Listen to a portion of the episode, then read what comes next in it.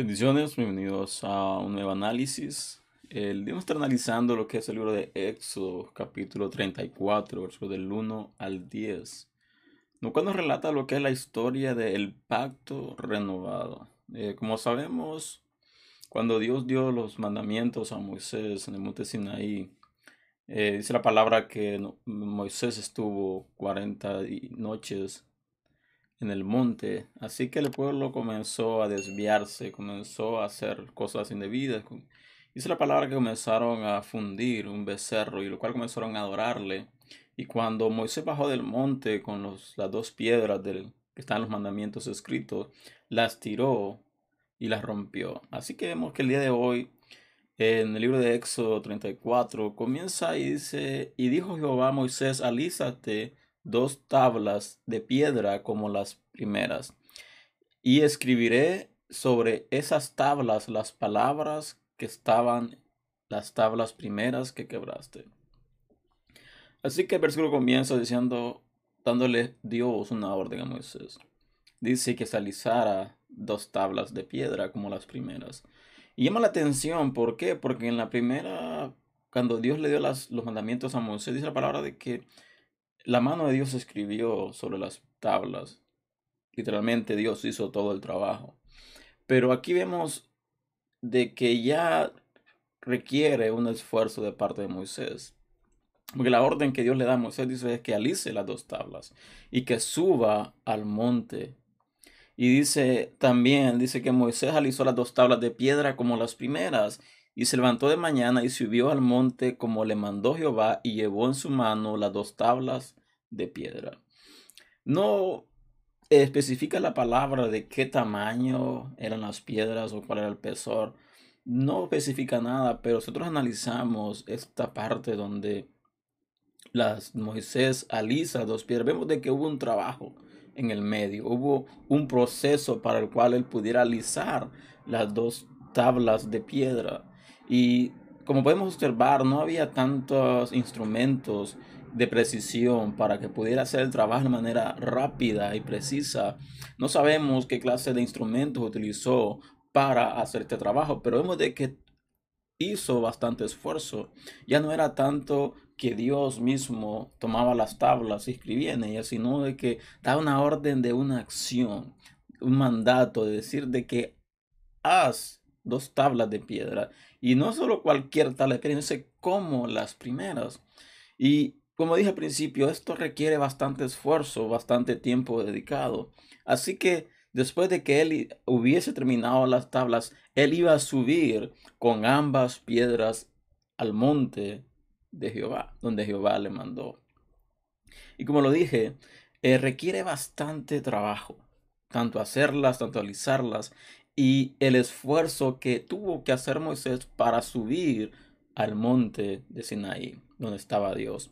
Y dice la palabra más adelante, dice, pasando Jehová por delante de él, proclamó Jehová, Jehová, fuerte, misericordioso y piadoso, tardo para la ira y grande en misericordia y en verdad.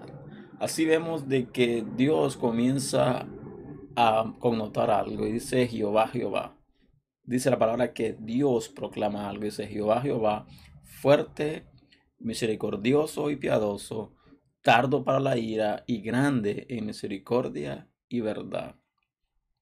Así que vemos de que comienza de una orden a Moisés. Le dice, alízate dos tablas de piedra como las primeras. Y yo escribiré sobre ellas las palabras que estaban en las primeras que quebraste.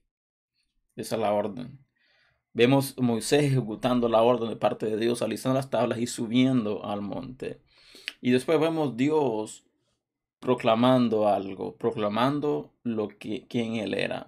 Algo que pasa muy a menudo y podemos verlo en muchas religiones es de que al Dios del Antiguo Testamento lo toman como un Dios cruel, como un Dios sanguinario, como un Dios despiadado, y el Dios del Nuevo Testamento como un Dios de amor, misericordia, al punto de entregar su propio Hijo para la redención del mundo, para el perdón de los pecados del mundo, para volver a renovar lo que era la comunión con Él.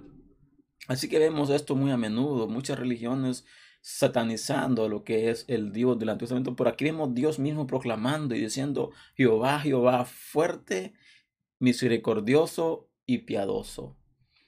Connotando cuál era su, su esencia, quién él era. Dice que él era fuerte, misericordioso y piadoso. Pero también dice tardo para la ira y grande en misericordia y verdad.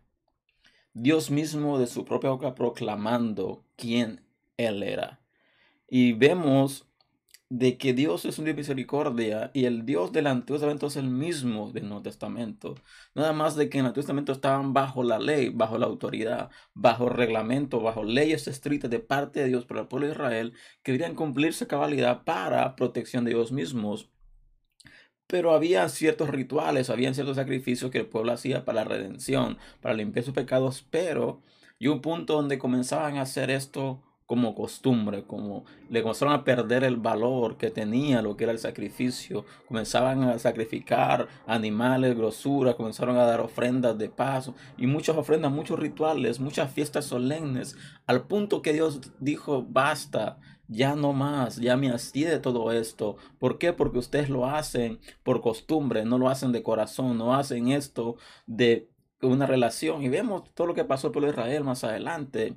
Así que el texto sigue y dice que guarda misericordia a millares, que perdona la iniquidad, la rebelión y el pecado, y que de ningún modo tendrá por inocente al malvado, que visita la iniquidad de los padres sobre los hijos y sobre los hijos de los hijos hasta la tercera y cuarta generación. Vemos de que Dios proclama quién él era. Pero también dice algo más, y dice que guarda misericordia a millares, que perdona la iniquidad, la rebelión y el pecado, y que de ningún modo tendrá por inocente al malvado. Así que dice que Él es misericordioso, Él es eh, de compasión, Él tiene compasión, pero también dice de que no tendrá misericordia o no tendrá por inocente al malvado. Y esto demuestra algo bastante fuerte del por qué el Dios del Antiguo Testamento se toma como sanguinario. ¿Por qué? Porque era implacable. Él era implacable en su forma de comportarse, en forma de guiarse. Así que vemos de qué refleja. Dice, yo soy misericordioso, sí. Yo soy un Dios de amor, sí. Yo soy que tiene compasión, sí. Pero también soy un Dios que le gustan las cosas rectas, que le gustan las cosas tal como son, como están estipuladas en la palabra.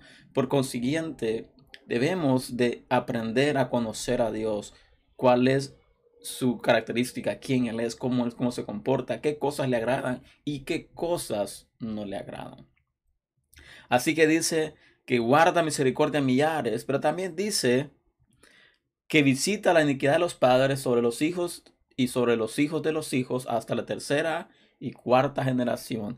Aquí viene algo importante. Nosotros como hijos de Dios, si nosotros venimos de una familia distorsional, venimos de una generación donde ha habido pecado, donde ha habido discordia, donde ha habido maldad, nosotros cuando llegamos lo pide el Señor, tenemos que romper toda esa maldición generacional.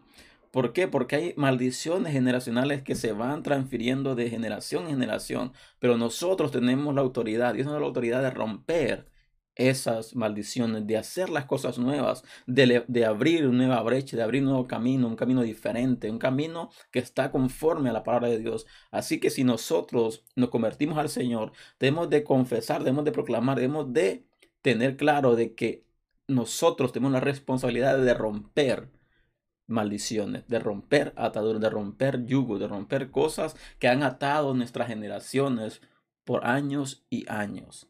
Así que no solo está en que, oh, busquemos del Señor, confesemos al Señor como Salvador, sino que tenemos la responsabilidad como hijos de Dios de romper maldiciones generacionales. Así que la palabra dice de que Él visita la maldad de los padres hijos hasta la tercera y cuarta generación. Y dice número 8, entonces Moisés, apresurándose, bajó la cabeza hacia el suelo y adoró. Todos sabemos de que Moisés, según la palabra, dice que era el hombre más manso de toda la casa de Israel. Todo más manso de la tierra. Y vemos aquí Moisés, después de haber escuchado de la misma boca de Dios, quién Dios era y cómo él se manifestaba, dice la palabra, que bajó la cabeza hacia el suelo y adoró. Y dice más adelante, el número 9, y dijo, si ahora Señor he hallado gracia en tus ojos, vaya ahora el Señor en medio de nosotros, porque es un pueblo de dura cerviz, y perdona nuestra iniquidad y nuestro pecado, y tomanos por tu heredad. Aquí Moisés, después de adorar, dice la palabra de que le dice a Dios, porque he escuchado lo que tú has dicho. He escuchado que tú eres un Dios de misericordia, que eres un Dios fuerte, que eres un Dios piadoso, que perdona la iniquidad, la rebelión y el pecado. Así que hoy te pido que si he encontrado gracia ante tus ojos, vaya ahora el Señor en medio de nosotros, porque es un pueblo de dura cerviz. En pocas palabras, un pueblo de corazón duro, corazón de piedra, y se perdona nuestra iniquidad y nuestro pecado, y tómanos por tu heredad. Aquí vemos Moisés intercediendo por el pueblo de Israel. El pueblo de que muchas veces estuvo en contra de él. El pueblo que muchas veces murmuró contra de él. El pueblo que muchas veces lo menospreció por ser quien era. Que menospreció por haberse casado con una mujer de que no era hebrea. Comenzó un pueblo que lo señalaba constantemente, que comenzaba a poner en, en tela de juicio su llamado. El liderazgo que Dios le había dado. Así que Moisés intercede por el pueblo.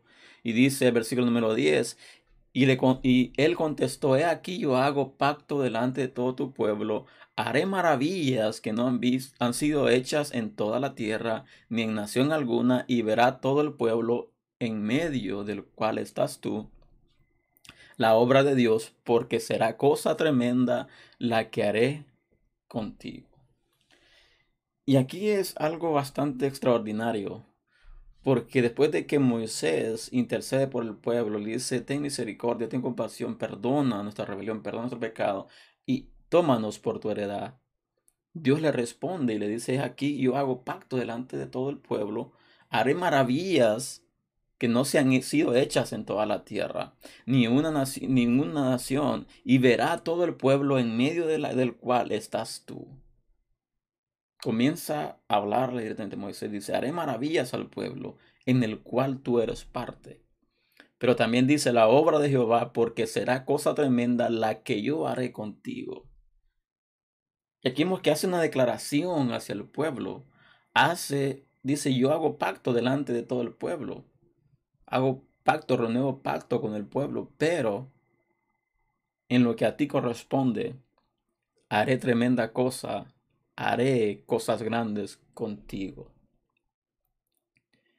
Y es aquí donde nosotros debemos de ver de que cuando tú comienzas a caminar rectamente, cuando tú caminas conforme al corazón de Dios, conforme a la voluntad de Dios, conforme a la palabra, no sintiéndote superior, no sintiéndote mayor más que los demás, sino cuando eres conforme al corazón de Dios, Dios comienza a hacer cosas en tu vida que tú te asombras a hacer cosas en tu vida que tú vas a comenzar a preguntarte, pero ¿por qué Dios ha hecho tantas cosas conmigo?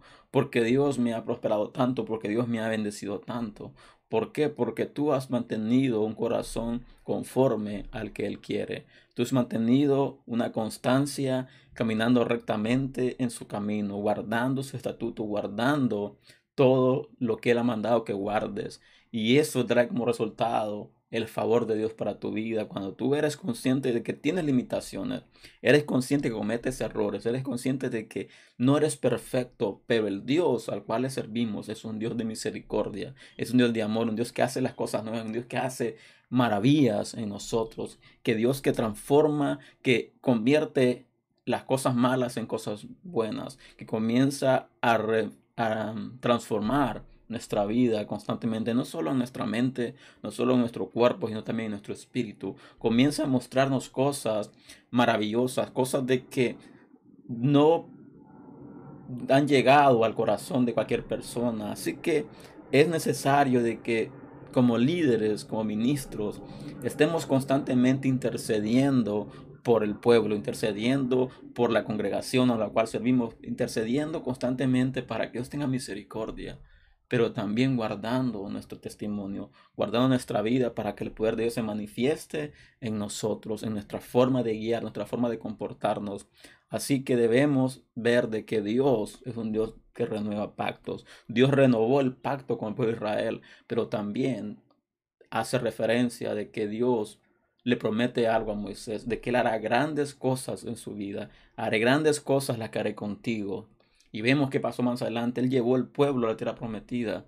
Lastimosamente llegó un punto donde cometió un error, un error que fue muy caro.